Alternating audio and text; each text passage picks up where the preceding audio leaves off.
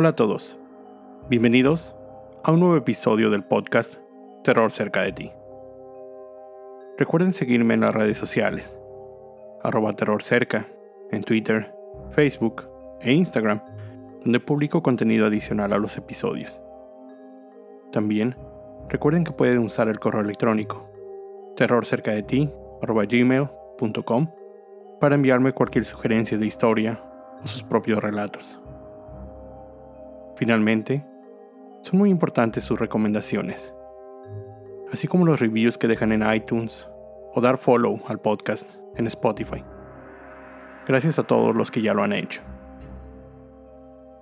Ahora sí, sin mayor preámbulo, los dejo con la segunda parte y conclusión del relato Carlota, enviado por Luis Eduardo Rodríguez. Después de una lluvia de preocupaciones, Carlota por fin había decidido algo. Era bastante arriesgado, pero solo puso la cara en alto y volteó aquel cuerpo agonizante. Hoy es tu día de suerte, María. No estoy de humor para pelear. De hecho, creo que te tomaré la palabra. Iremos por mi carne, pero antes tendrás que decirme exactamente en dónde está.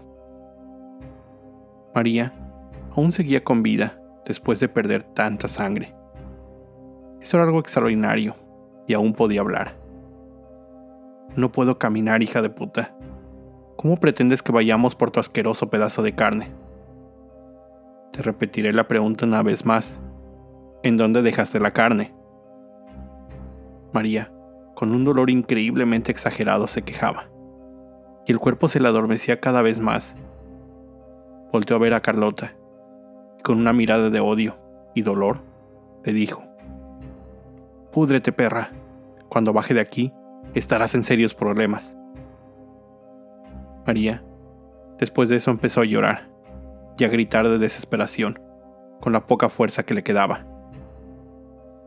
Carlota sacó un cuchillo muy largo, muy filoso. Con él, acariciaba la cara de María con un tono amenazante le replicó, Dime dónde está la carne, o pagarás muy caro. Presionó un poco el cuchillo sobre la mejilla de María, y de esta salió una pequeña gota de sangre. María la volteó a ver y le escupió en la cara a Carlota. Esta se enojó por lo ocurrido y le quitó la blusa y el sostén. Y el cuchillo lo pasaba rozando por su piel desnuda. Esto es lo que va a pasar, maldita ratera. Como no piensas hablar, tendré que tomar mi carne. Te voy a cortar en varias partes. Te quitaré la piel mientras sigas con vida. Y después de que acabe contigo, iré por tus hijos. Y sufrirán exactamente igual, o peor, decía Carlota con una mirada de psicópata, mientras sus pupilas se dilataban y ponía una sonrisa de satisfacción. Así que Carlota tomó un machete y junto con el cuchillo que traía en la mano, decidió empezar a trabajar. Javier, un poco mareado por el susto que se había llevado, se levantó de golpe y con miedo. No, no, no. Yo me voy. Esto no puede ser posible. Pero, ¿qué tipo de persona hace esto? Usted está loca, gritaba con desesperación. Calma, no grites, decía Carlota ya tranquila.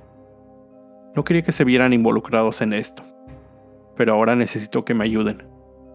Usted está mal, ¿verdad? ¿Cómo va a querer que le ayudemos? Esto es un crimen. Mira, yo por eso nunca dije nada. Solo era cosa de mi marido y mía. Pero no contábamos con que llegara el teniente. Y no sé qué hacer. Así que ahora tienes que ayudarme ni crea que me veré involucrado en esto. ¿Vio la cara del teniente? No, no, no, no. Yo me voy. Caminó hacia la puerta y Alicia le gritó. Javier, si te vas, terminamos. Por mí no hay problema. No seré parte de esto.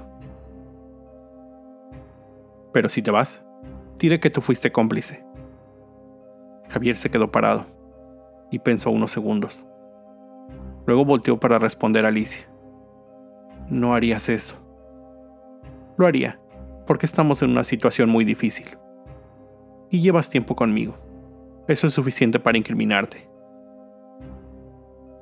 Javier solo la vio a los ojos y bajó la cabeza. ¿Y qué piensa hacer con el cuerpo, señora?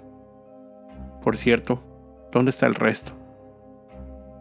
La señora me robó la carne, así que utilicé parte de ella para vender, y la gente quedó fascinada con los tacos, y las ventas aumentaron exponencialmente.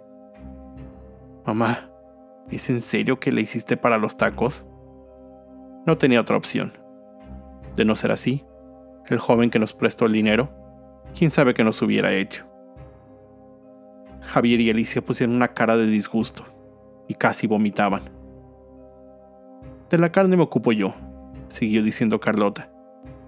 Pero necesito que desaparezca en la cabeza. De ahí no puedo sacar nada. Así que llévatela y tírala. Ok, la iré a tirar a unas calles de aquí. Hay un terreno baldío, contestó Javier. ¿Pero qué acaso aún no entiendes? Si encuentran la cabeza, tal vez salgan mis huellas ahí, o las tuyas. Así que necesito que tomes el metro y vayas hasta el otro lado de la ciudad, lo más lejos que puedas llegar. ¿Entendiste? Javier solo sintió con la cabeza y preguntó, ¿y en qué me voy a llevar la cabeza? Yo no pienso tocar esa cosa. Alicia respondió, en la casa hay unas bolsas negras. Iré por ellas. Salió del matadero corriendo. Entre Carlota y Javier se hizo un silencio incómodo, pero nunca dejaron de verse a los ojos. Y bien, señora, decía el teniente dirigiéndose a Carlota. Explique a detalle por qué fue el altercado. Ya le dije, ella es una ladrona. Sus hijos entraron a mi casa en la noche y se robaron la carne que tenía para los tacos. ¿Y cómo sabe que fueron ellos? Carlota sudaba frío y casi se le quebraba la voz, pero carraspeó y contestó. Gracias a un préstamo que nos hicieron, pusimos cámaras de seguridad en el matadero, que es donde guardamos la carne. Y en la grabación salieron ellos dos. Por eso supimos que ellos la robaron. Necesito ver esa grabación, señora. ¿En dónde la tiene? Fue ahí cuando a Carlota se le abrieron los ojos. Se dio cuenta de lo que había hecho si el teniente revisaba la grabación, podría ver aquel atroz crimen. Así que tartamudeando respondió, no, creo que sea necesario. Usted eh, eh, está buscando a María, no resolviendo un robo. El teniente levantó una ceja en modo de duda, puesto que no esperaba una respuesta así de la señora, pero se limitó a gesticular más y solo contestó. Mire señora, ya que usted es la principal sospechosa.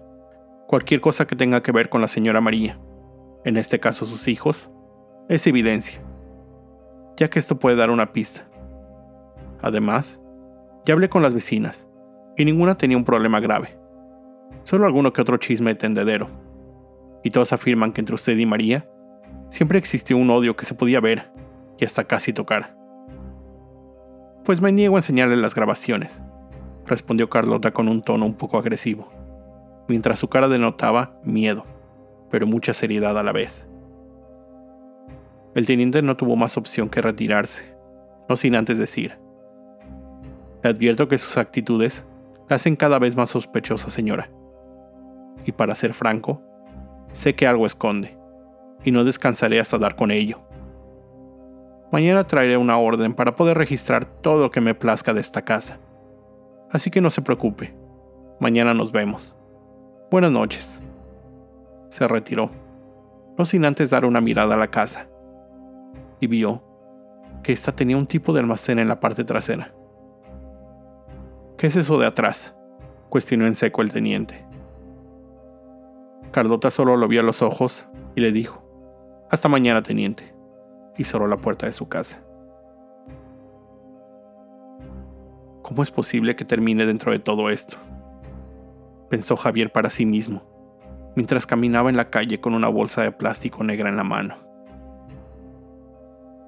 Aún no sabía dónde iba a dejar semejante cosa.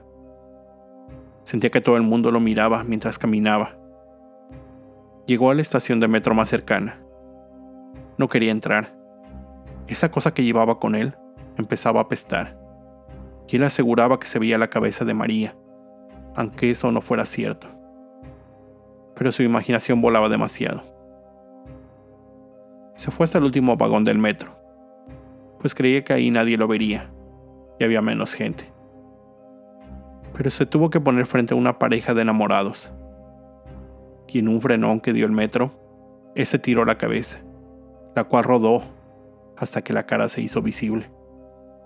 Los jóvenes gritaron, y con el alma que se les salía, inventó que solo era una cabeza de estilista, esas que usan para ser peinados los jóvenes. Después de tremendo susto se tranquilizaron y le creyeron, pues, ¿quién iba a traer una cabeza de verdad en el metro?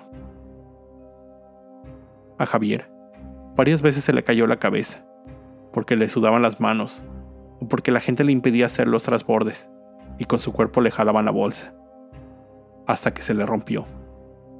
Y tuvo que pedir a un vendedor que le regalara una bolsa. Esta no le sirvió de mucho, pues era transparente, pero mínimo, servía para no tocar esa cosa con sus manos y evitar que hubieran huellas que lo incriminaran a él. Después de una larga travesía por el metro, llegó a la estación más lejana, a donde vivían. Comenzó a caminar y vio un barrio viejo y descuidado, en donde había varios terrenos sin construcción y llenos de bolsas de basura, bastantes hierbas. Fue entonces cuando escogió uno y aventó la cabeza lo más lejos posible. Dio la vuelta y dijo para sí mismo, tengo que ir a ver a Carlota para decirle que me deshice de esa porquería. Y así que ya me deje en paz. No quiero saber más de esa familia. El teniente entró a la casa de Carlota forzando la puerta. Entró hasta la sala. Revisó todos los cuartos. Y nada. No había nada, ni nadie. Buscó en todos los rincones de la casa algún indicio de que Carlota había sido la asesina de María pero no tuvo éxito. Con los ánimos por los suelos, recordó que detrás de la casa había otro lugar. No sabía qué era, pero tenía que ir a buscar. Tal vez ahí podría encontrar algo que incriminara a Carlota. Avanzó lo más rápido posible hacia la parte trasera de aquella gran casa y llegó a ese lugar oscuro. Olía mal, así que se tapó la nariz con la mano y buscó la luz cuando encontró el interruptor, lo que vio no fue para nada de su agrado. Había sangre en el piso, en las paredes. Un hedor horrible emanaba en ese asqueroso cuarto, que aparte contenía artefactos como cuchillos, machetes, pinzas, mazos para golpear la carne. El teniente jamás había visto algo así. Entonces, él buscó por todos lados, sin descubrir su nariz porque sabía que en cualquier momento podía vomitar y podría contaminar la posible escena del crimen. Buscó por varios minutos, pero no encontraba nada, aunque no se desanimó, pues aún le faltaban unos refrigeradores que revisar. Empezó con los que tenía a su izquierda, pero no encontró nada. Solo sangre y uno que otro gancho de metal grueso, de esos que se usan para colgar la carne. Él entendió que era un matadero de animales. Eso explicaba la sangre y el mal olor, aunque eso no era lo que él buscaba. Tal vez tendría que aceptar que Carlota no era la asesina. Cuando estaba por rendirse en su búsqueda, escuchó que un golpe sordo inundaba aquel lugar. Acto seguido, se escondió. Y aunque él tenía una orden para entrar a la casa, él sintió por algún motivo miedo. Se metió dentro de un refrigerador y cerró casi por completo la tapa. Pero en eso se dibujó la sombra de alguien. Parecía una mujer. Así que decidió ver quién era. Carlota histérica entró al matadero, pues notó que estaba abierto y con la luz encendida. Rápidamente fue hacia un refrigerador y lo abrió para checar que todo estuviera en su lugar, y soltó un suspiro de gran alivio, al notar que en efecto no faltaba nada de aquel refrigerador. El teniente quedó intrigado, pues no había revisado los refrigeradores de la derecha. Carlota, después de ver que todo estaba en orden, tomó el machete más filoso y grande que encontró, y caminó buscando al que había entrado. Caminó sigilosamente, buscando en cada rincón con los ojos bien abiertos. Parecía un depredador buscando a su presa. El teniente buscó su arma, revisó que estuviera cargada, y cuando lo hizo, salió cuidadosamente del refrigerador, sin quitarle los ojos de encima a Carlota. Suelta el cuchillo, ordenó el teniente mientras apuntaba firmemente con el arma, lista para disparar. Carlota dio un brinco y volteó rápidamente hacia donde estaba el teniente. Empezó a temblar y apuntó con el cuchillo. Que lo sueltes he dicho. Rápido que no estoy jugando. Suelta el cuchillo y ponte en el suelo con las manos en la espalda. Carlota estaba inmóvil y no emitía ni un solo ruido. Sus ojos estaban mirando fijamente al teniente, mientras sudaba y temblaba. No lo voy a repetir más, así que suelta ese cuchillo o disparo. El sonido del metal a golpear el piso sonó bastante, y se sintió un gran escalofrío. Ahora, tírate en el suelo, con las manos en la espalda, y rápido, que no tengo tu tiempo. Cuando Carlota hizo lo que se le ordenaba, el teniente se acercó hacia el refrigerador, que anteriormente Carlota había revisado con tanta desesperación.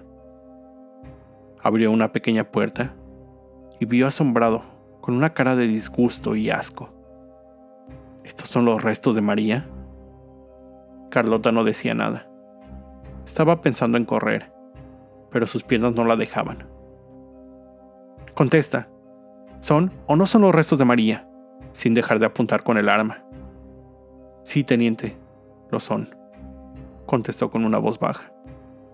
¿Y qué hiciste con los demás? ¿Por qué está así? Carlota no dijo nada, solo bajó la mirada. Estás arrestada por el secuestro y homicidio de María Flores, decía mientras sacaba unas esposas de su cinturón, sin dejar de apuntar el arma. El teniente puso las esposas a Carlota. Ella solo se mantenía en silencio, con una cara de odio. El dolor que sentía era inmenso. Se sentía muy cansado y no sabía qué había ocurrido. Solo que despertó en ese lugar. Se tocó la nuca con la mano. Veía sangre y le dolía. Eso explicaba el dolor de cabeza. Pero al tener más conciencia, notó que un dolor terrible le invadía las piernas. Como pudo, trató de ver qué pasaba, ya que no se explicaba nada. Al ver sus piernas, sus ojos se abrieron de golpe. Estaba colgado de cabeza. Lo sostenían dos ganchos grandes y gruesos en cada pierna. Tenía sangre escurriendo y notó que no llevaba ropa. Entró en pánico y tratando de bajar, se desgarró las piernas con los ganchos. Seguido de esto, un grito de dolor increíble. Era mucha su desesperación, pero entre más se movía, más era su dolor, y era inútil. Empezó a sollozar y a gritar para pedir auxilio, pero nadie podía escucharlo. Perdía sangre poco a poco, lo cual lo iba debilitando, y se desmayaba por momentos. Tenía mucha sed, la garganta seca, le dolía la cabeza, y en su mente pensaba en que tenía que escapar, pero las pocas fuerzas con las que le contaba no le permitían hacerlo. Pensó en su gato, la única familia que tenía. Pensó que tal vez sus compañeros lo buscarían y lo encontrarían muy pronto. Pero, como solo cruzaba pocas palabras con ellos y casi no estaba en la oficina, ellos no notarían su ausencia. En ese momento se arrepentía de ser tan poco amigable. Pero él era así. Pero algo que le importaba más era el saber cómo salir de ahí. Un sonido muy fuerte se escuchó. Una pequeña línea de luz lograba entrar a aquel tan oscuro y pestilente lugar. Se escucharon unos pasos. Eran de mujer, porque escuchaba los tacones al caminar. Pero los pasos venían acompañados de otros, tal vez estos de un hombre. Eran Carlota y Javier. Carlota traía en sus manos una cubeta de metal, y Javier cargaba herramientas. Te ordeno que me bajes y me saques de aquí inmediatamente, gritaba con las pocas fuerzas que tenía.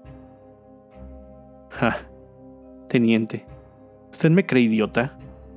Jamás va a poder salir de aquí, y mucho menos con la información que tiene usted. Pero no se preocupe, nadie lo va a buscar aquí. Mi querido yerno Javier me ayudó a entrar a sus redes y celular. Y pues en estos momentos, usted ya es harto de la ciudad y se fue a vivir otra vida, fuera del estrés. Carlota volteó a ver a Javier con una sonrisa de complicidad. Javier le respondió con una cara serena, haciendo apenas una pequeña mueca. Carlota, te exijo que me bajes de una vez. Y te juro que no voy a decir nada. Solo déjame ir. Por favor, te lo suplico. El teniente empezó a llorar, pero se le hizo difícil porque se ahogaba con su propio llanto. Mire, teniente, las cosas ya no pueden ser así. Me encantaría dejarlo ir, pero está muy grave. Y la verdad, necesito economizar. También, no lo voy a mentir. El puesto vendió mucho estas últimas semanas. Algo que por fin le puedo agradecer a María. Por fin sirvió para algo más que solo el chisme. Dejó ver sus dientes mientras daba una sonrisa. Pero esa sonrisa ya era de placer, era de crueldad. Sus ojos dejaban ver todo el mal que había en ella. Pero mire, teniente, antes de todo, le voy a cumplir uno de sus deseos. Usted siempre quiso saber qué sucedió con María, pues le voy a contar lo que hice con ella. Antes de todo, usted tiene que saber que mi familia era dueña de esta casa sirvió para matadero. Teníamos una pequeña panadería y se les daba refugio y comida a los zapatistas. Era una casa muy importante en esos años. Más que nada, porque era el matadero. Aquí se vendía mucho. Teníamos mucho dinero. Pero después, se empezó a dejar atrás los hábitos. Mi familia iba muriendo. Y ya nadie quería trabajar con nosotros, puesto que ya había más civilización ya querían trabajar para empresas. Entonces, quedamos en una pobreza extrema. Y lo único que me dejaron mis padres fue esta casa. Pero aprendí a trabajar en el matadero. Es bastante cruel al principio, pero después uno se va acostumbrando. Lo primero que se hace es darle un disparo limpio en la cabeza del animal. Por eso de ser humano, que mueran rápido pero en lo personal, me gusta ver la manera en que se mueven, y los ojos se abren tanto como implorando piedad. Y lo mejor es ver el reflejo en sus ojos de miedo, desesperación. Pero bueno, me estoy desviando un poco, teniente. Le explicaré a detalle y hasta le haré una representación para que entienda todo. El teniente solo escuchaba. Sabía que ya no tenía escapatoria pero sí quería saber qué le pasó realmente a María. ¿Por qué se lo hiciste a ella? Ella no te hizo nada, preguntó el teniente. Mire, teniente, yo le debo dinero a personas muy peligrosas, y María solo se interpuso. Sus hijos una noche me robaron la carne, que iba a utilizar para los tacos. Así que, pues decidí tomar lo que me pertenecía. Como le digo, las ventas empezaron a subir. ¿Estás diciendo que vendiste a María en tacos? Eso es enfermizo. Mire, teniente, yo solo hice lo necesario para alimentar a mi familia. Y no tenía salida. Además, si dejaba ir a María, ella me iba a denunciar por agresión y secuestro. Y no estoy dispuesta a correr ese riesgo. Pero, teniente, no haga esto más largo. Deje que le explique lo que sucedió. El teniente Solo guardó silencio y puso toda la atención posible, tratando de ignorar el dolor de cabeza y el hecho de que estaba colgado por cuatro ganchos que le desgarraban las piernas. Bien, primero la seguí. Estaba tan enojada en ese momento, así que esperé a que se saliera de la casa de su vecina. Y deje decirle que fue una espera muy larga, pues estas mujeres se tardaban horas y horas hablando mal de los vecinos. Pero solo esperé. La sangre me hervía de tanta rabia. Así que esa noche salió tarde. Ya no había gente en la calle. Todos estaban en sus casas. La seguí sigilosamente por la calle. Ella notó mi presencia, pero no le dio importancia. Qué gran error. Yo solo tenía en mente golpearla, hasta dejarla tirada en la calle, para que supiera con quién se metía. Pero después de pensarlo bien, me di cuenta de que ella era más pesada y podía ganarme, así que busqué otra manera. Para mi suerte, vi una piedra bastante grande. Me costó trabajo cargarla, pero era tanta mi rabia que saqué fuerzas. Fue un problema, porque ella empezó a correr, pero yo estaba decidida. Y en un momento perdí la cabeza, perdí la cordura. Y cuando recuperé la noción de las cosas, ella estaba tirada en el piso. Mis manos estaban llenas de sangre. Y entré en pánico. Me levanté y empecé a correr hacia mi casa pero recordé que después del altercado de esa mañana, me iban a culpar inmediatamente. Además, ya no tenía la carne. En mi mente pasaron muchas cosas, entre una de ellas, una voz me dijo, Carlota, ¿qué esperas? Ahí tienes la solución. Ahí frente a ti tienes la carne que te hace falta. Debo admitir que no la llevé a mi casa sola. Era muy pesada para cargarla, así que fui por mi marido. Él entró en pánico, pero me ayudó. Sabía en la situación en la que estábamos, así que la arrastramos y la colgué exactamente en donde estaba usted, teniente. Luego esperé a que recuperara la conciencia. Quería que supiera el por qué estaba en esa situación, y me suplicó por su vida. Al principio, Tenía miedo de lo que iba a hacer. Pensé que estaba mal lo que hacía, pero era mi familia o ella. Y pues la familia es primero. Verá, a los animales se les corta la garganta para vaciar la sangre, pero no lo hice. De la mesa tomó un cuchillo grande y muy filoso.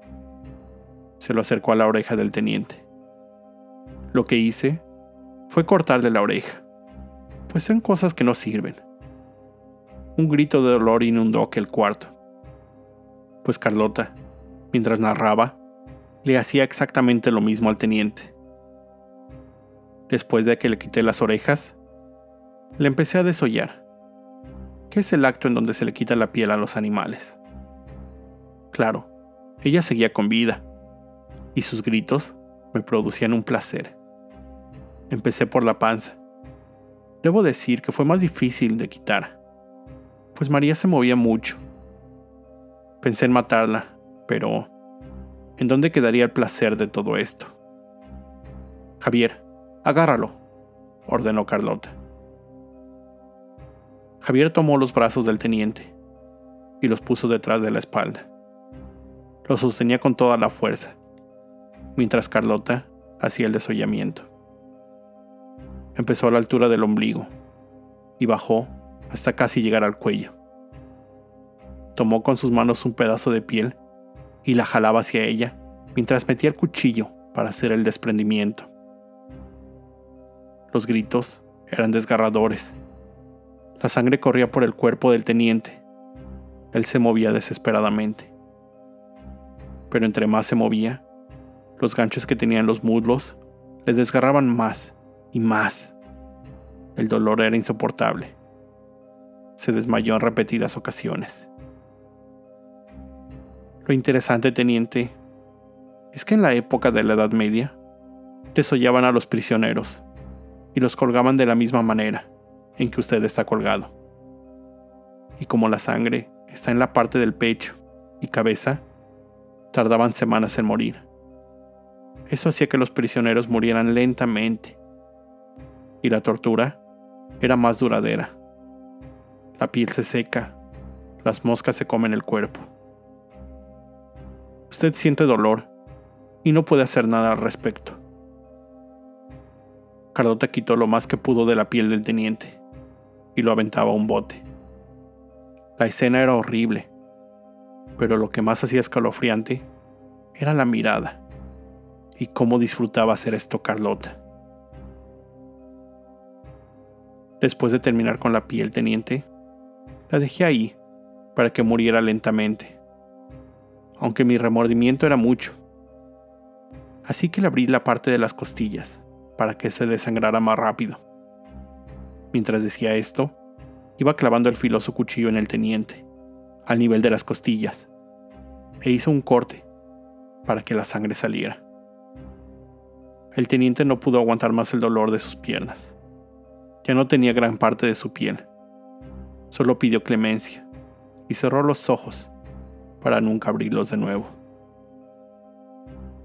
Carlota seguía con el procedimiento, pero esta vez le sacó los ojos al teniente. Ya era una masacre, y ella lo disfrutaba. Javier estaba horrorizado al ver el acto, pero no podía decir nada. Él ya estaba metido en esto. Con esto llegó al final de este episodio. Te recuerdo, como siempre, estar alerta de todo lo que pasa a tu alrededor, ya que el terror está donde menos te lo esperas. El terror está cerca de ti. Cuando el miedo se convierte en terror, hay una historia que contar.